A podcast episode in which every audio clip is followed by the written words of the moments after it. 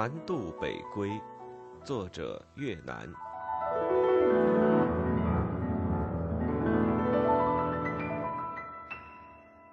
本专辑只朗读书中注解，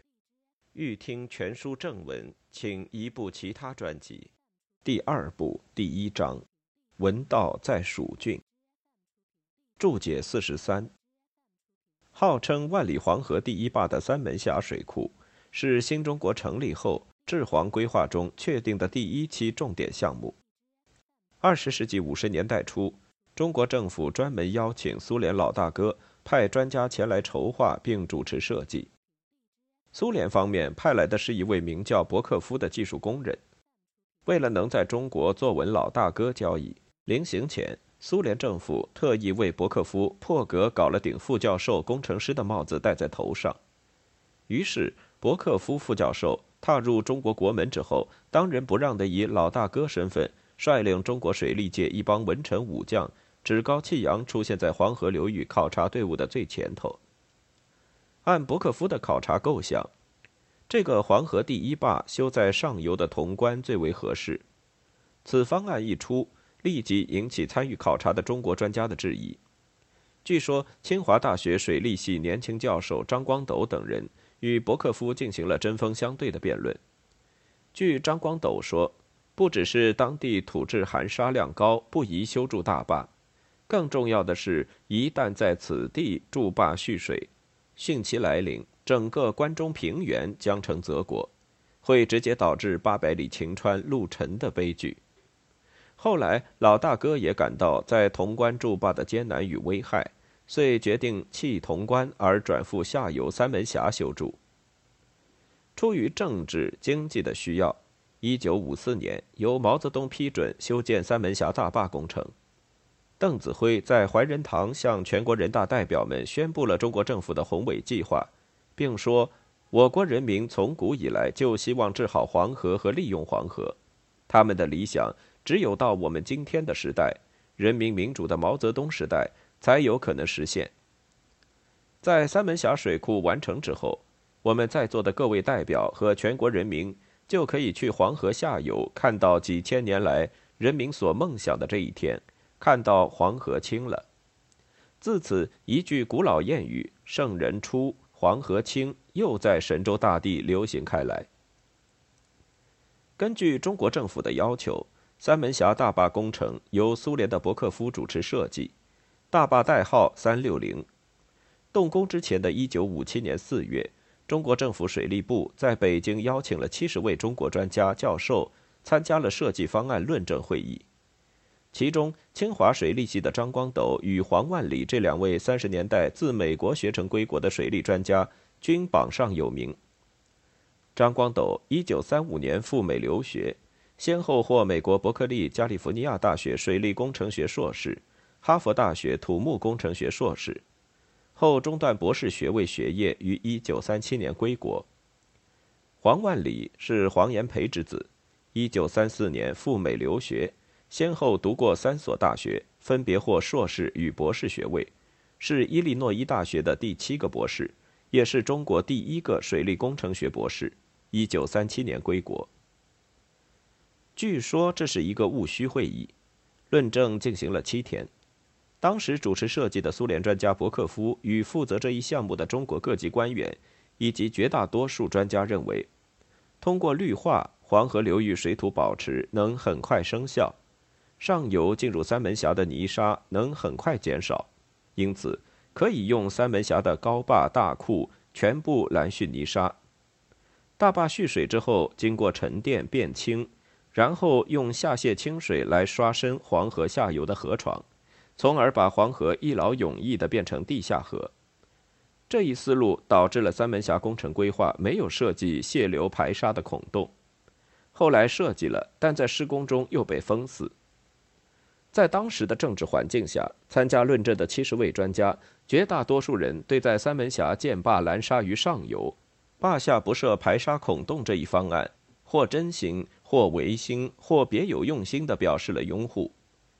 只有不知天高地厚的清华教授黄万里和一个大学毕业不久、名叫温善章的小技术员，对大坝工程提出反对意见。据说黄万里在七天会期中单枪匹马、舌战群儒，和苏联专家、中国专家展开了激烈论战。按黄万里的说法，三门峡大坝建成后，黄河潼关以上流域会被淤积，并不断向上游发展，到时候不但不能发电，还要淹掉一大片土地。同时，黄万里对举国上下大喊大叫的“圣人出，黄河清”的说法甚为不屑，认为黄河清只是一个虚幻的政治思想，在科学上是根本不可能实现的。而赞成这种说法的官员专家，实出于政治阿谀而缺乏起码的科学精神。黄河水流必然夹带一定泥沙的科学原理不能违背，即是从水库流出的清水。由于冲刷力要比夹带泥沙的浊水强大，将猛烈冲刷河床，必然使黄河大堤成片崩塌，清水也必将重新变成浊水。云云。不久，黄万里在校内报纸《新清华》上以小说的形式发表了《花丛小语》，文章批评北京新修的道路反江、公共汽车停驶，要是在美国，市长早干不成了等等。又从文人多无骨延伸到当年黄河三门峡工程的论证，其中有一段说：“你看张某人，原来有他自己一套治理黄河的意见，等到三门峡计划一出来，他立刻敏捷地放弃己见，大大歌颂一番，并且附和着说‘圣人出而黄河清’，从此下流何治？”很快，清华校方把黄氏大作小语上报给了毛泽东。毛看后，随即加上什么话暗语，在六月十九日的《人民日报》上刊出。同时，毛泽东还针对黄的文章说：“有这么一些中国人说，美国一切都好，月亮也比中国的圆。”黄万里的文章立即成了反党、反苏、反社会主义的铁证。黄万里被打成右派，下放农场接受劳动改造。后来，黄万里曾对人说：“我的右派帽子是毛主席钦定的，逃也逃不掉。”当1937年黄万里从美国学成归来时，途经横滨赞破，偶遇在日本学医的丁玉娟小姐，两人一见钟情，同船归国后即在庐山举行了婚礼。丁玉娟的父亲乃国民党元老丁惟汾，第一次国共合作时期，丁惟汾任工人部长。秘书处党委、国民党中央执行委员会常委、青年部长等职，毛泽东任宣传部代理部长，两人同为党国大员，且颇为友善。而黄炎培则是教育界的名宿，国共合作时期亦担任政府要职，因而黄丁二位名门子女的庐山之恋曾轰动一时，给世人留下难以忘怀的印象。事隔二十二年之后，一九五九年。毛泽东在庐山与彭德怀展开政治决战，他在批彭时有“你彭德怀和黄万里一样，脑后长着一块反骨”等话。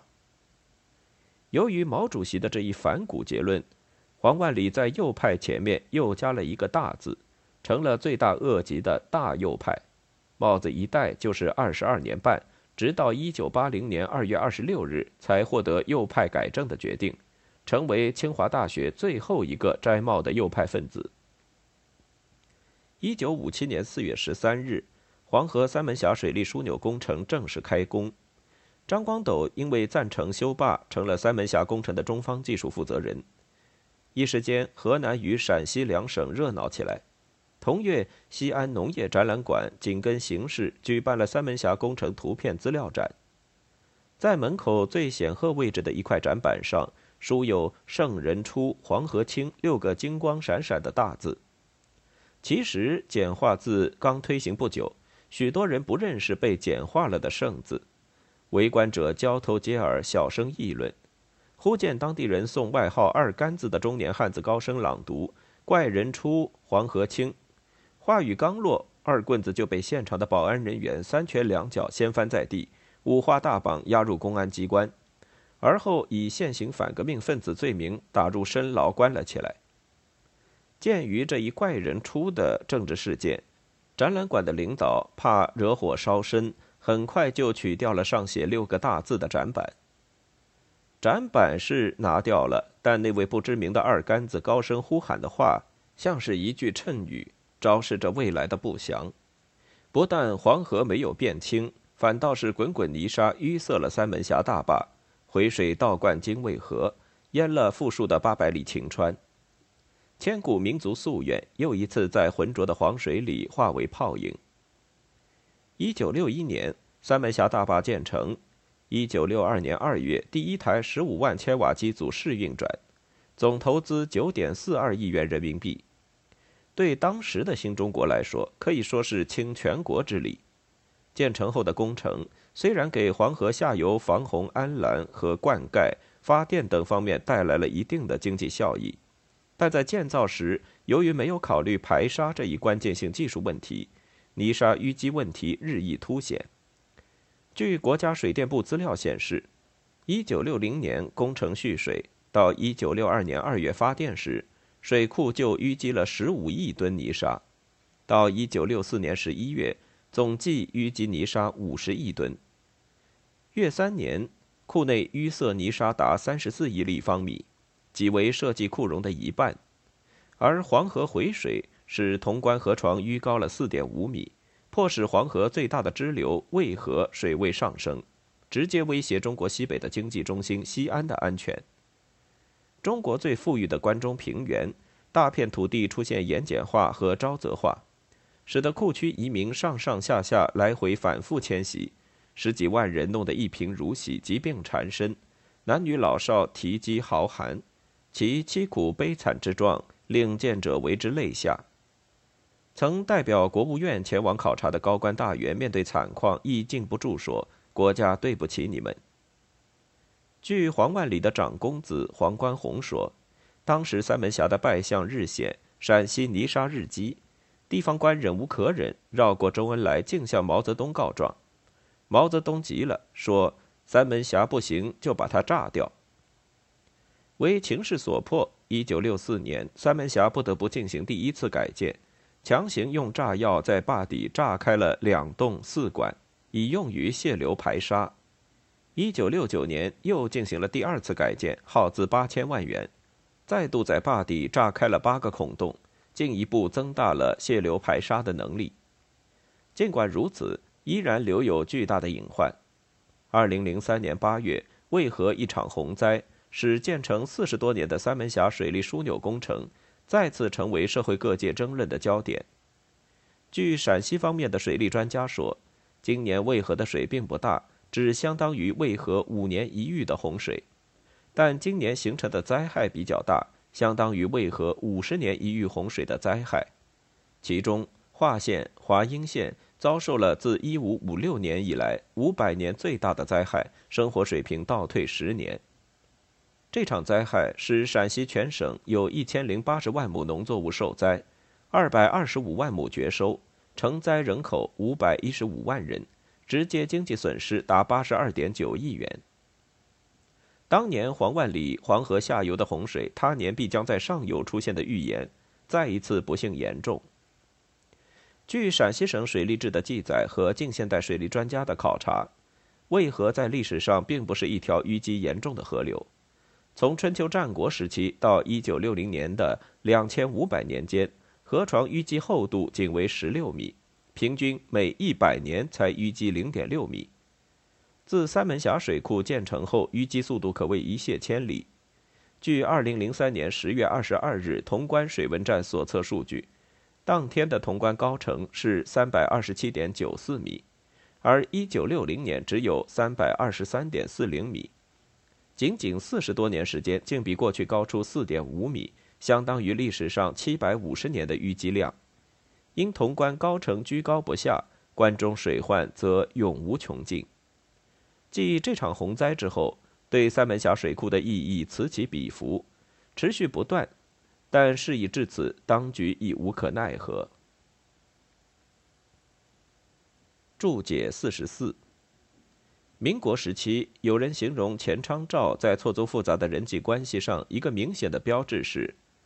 他和黄福是连襟。和沈怡是郎舅，和温文浩是冤家，和 C.C. 系是对头，和宋子文是过从甚密的拜把子弟兄。沈怡自述中说，钱昌照宋秋波于宋子文失意之际，慧眼识英雄，两人成了莫逆。宋子文与钱昌照关系由暧昧到定交，始于钱昌照担任国民政府秘书时期，完成于资源委员会任上。钱曾回忆说：“我自认识宋子文以后，彼此之间的关系非常好。孔宋有矛盾时，我支持宋；当我在资委会的工作中同孔发生矛盾时，宋总是支持我的。”钱昌照认为，这是我与宋自然而然相互在政治上连结起来的基础。抗日战争末期，钱昌照受国民党高层人物和社会各界部分人士群声喊打。逐渐在蒋介石面前失宠。当时他唯一能够抓住的一根稻草就是宋子文，因而这一时期可称为钱昌照、宋子文蜜月期，或民间说的“久别胜新婚”时期。钱昌照在回忆录中也承认，这一时期和宋子文的关系就更加紧密。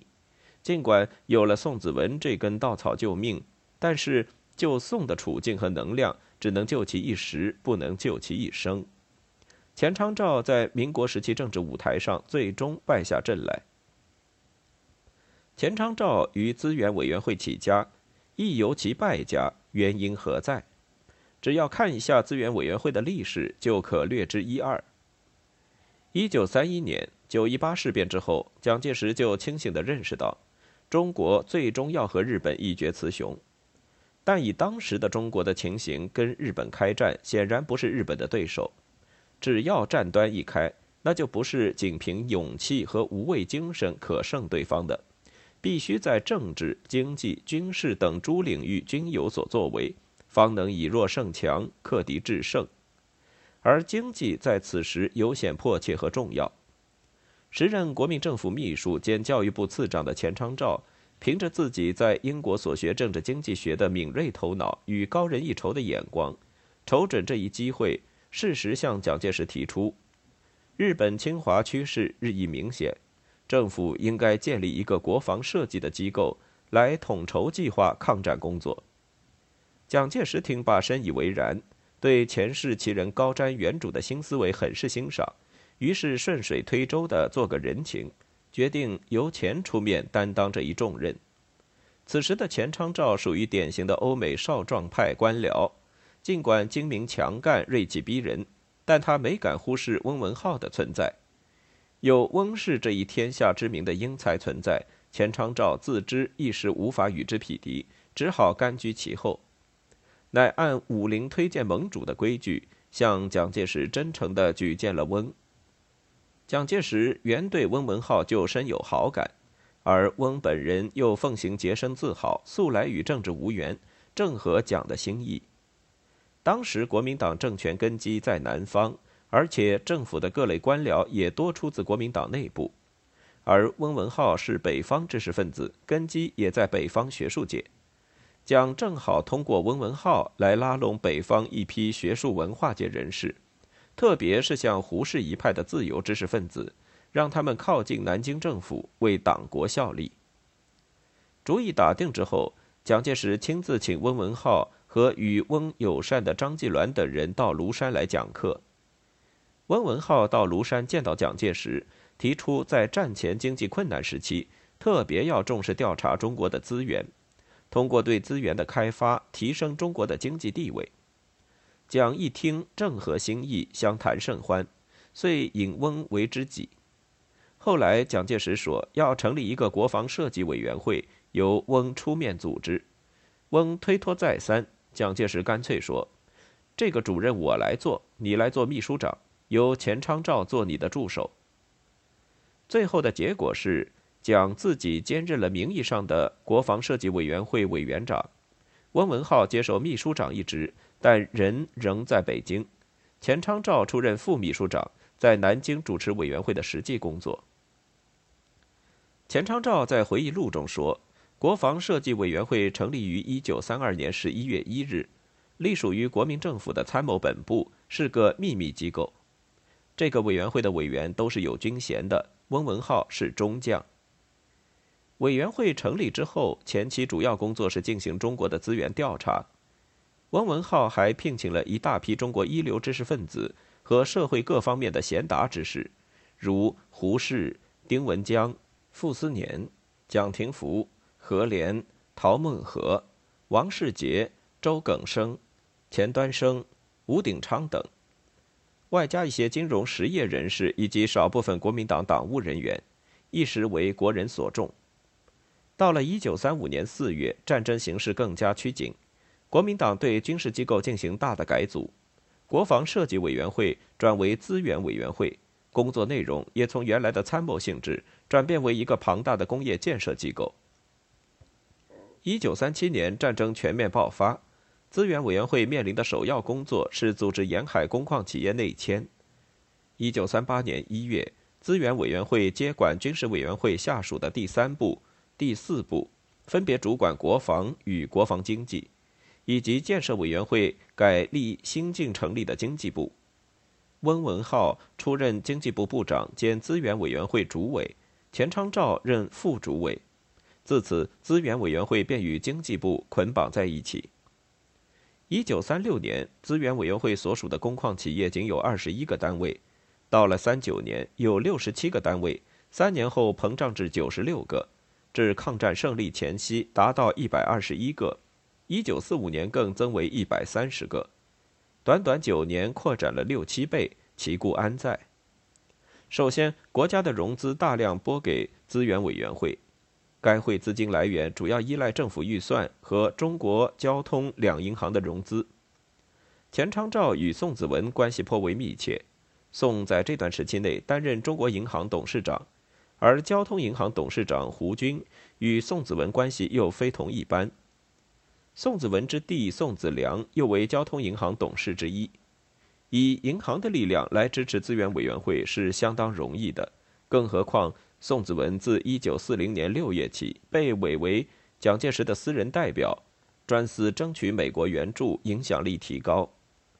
资源委员会与之结合得以迅速发展是可想而知的。当时孔陈两家都瞄准了资源委员会这块肥肉，想从中分一杯羹。孔祥熙一直想抓住乌、梯两大矿产资源，却没有达到目的，遂对前世怀恨在心。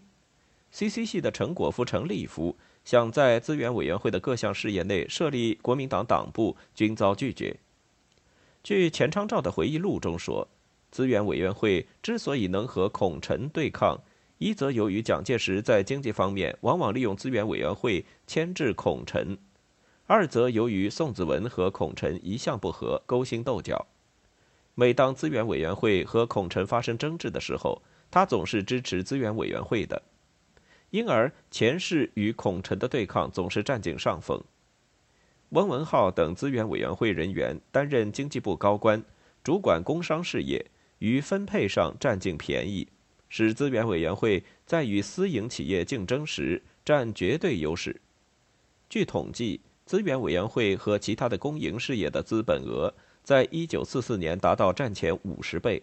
在全国总资额中所占的比率从战前的百分之十二增加到一九四二年的百分之七十。资金既控制在公营事业手里，政府又实施统治与独占贸易、增税、收藏金银外币等政策，私营企业必然要凋零破败。当各私营企业纷纷破产之际，资源委员会以国防建设的名义加以并吞，得以急速扩张，成为不可一世的资本大鳄。对于这一畸形格局的演变，除了孔成为一己私利而仇恨之外，也引起了社会有识之士的警觉与不满。傅斯年在一九四七年三月一日《观察》第二卷第一期刊发了《论豪门资本之必须铲除》中。就曾公开提及国家资本这一被歪曲的社会痼疾。除了铁路行业、银行业等豪门资本之外，傅还特地指出，又有了资源委员会号称办理一切重工业，这样发达的国家资本，我们应该几乎要成社会主义国家了。然而内容大大不然，糟的很多，效能二字谈不到的更多。譬如两路局、资源委员会等。你不能说他贪污，但无能和不合理的现象更普遍，为其原因，各种恶势力支配着，豪门霸持着，于是乎大体上在紊乱着、荒唐着、僵冻着、腐败着。恶势力支配便更滋养恶势力，豪门霸持便是发展豪门，循环不已。照道理说，国家必遭。曾做过资源委员会委员的胡适，在一九五四年曾借用朋友的话对此做过评论：中国士大夫阶级中，很有人认为社会主义是今日世界大势所趋，其中许多人受了废边社会主义的影响，还有一部分人是拉斯基的学生，但是最重要的还是在政府任职的许多官吏。他们认为中国经济的发展只有依赖政府。靠政府直接经营的工业、矿业以及其他的企业，从前持这种主张最利的莫过于温文浩和钱昌照，他们所办的资源委员会在过去二十年之中把持了中国的工业、矿业。对于私有企业，大都是民国初年所创办的私有企业，蚕食鲸吞，或则被其窒息而死。他们两位终于靠拢，反美而羡慕苏俄。也许与他们的思想是有关系的。沈怡晚年在自述中对钱昌照这一时期的工作也多有批评，认为资委会的主要负责人经常吃吃喝喝，工作效率不高。钱昌照为此很不高兴。就钱昌照政治命运而言，尽管与温文浩同在资源委员会任主要职务，但两个人的关系并不融洽，后来逐渐恶化到不能共事的程度。抗战胜利后，钱昌照受到温文浩、孔祥熙及 CC 系的排挤和打击，在胡适等自由知识分子的摇旗呐喊下，为平息众怒，蒋介石痛下决心，撤销了钱的资源委员会副主任职务。一九四九年八九月间，钱昌照怀着对蒋介石、温文浩、CC 系等各派系的强烈不满，准备赴英国讲学，在逗留香港期间，刚好遇上旧友。中国地下党员、著名电影导演张俊祥，钱昌照向张述说了自己的境遇和对局势的悲观态度。张立即将这一情况告知夏衍，夏衍再向潘汉年做了汇报。潘以特有的政治敏感，当即指示夏衍，这是一件大事，赶快通过张俊祥约钱昌照谈谈，尽可能劝他留下来，不要去英国，更不要去台湾，将来可以为新中国的建设服务。与此同时，潘汉年又将此事向中共中央做了汇报，请示对钱的工作方针。很快，他收到周恩来的回电，指示他一定要设法劝钱留在香港，并明确指出，为了新中国的建设，我们希望资源委员会的工程技术人员都留在大陆为祖国服务。经过中共组织的一连串工作，钱昌照回返大陆。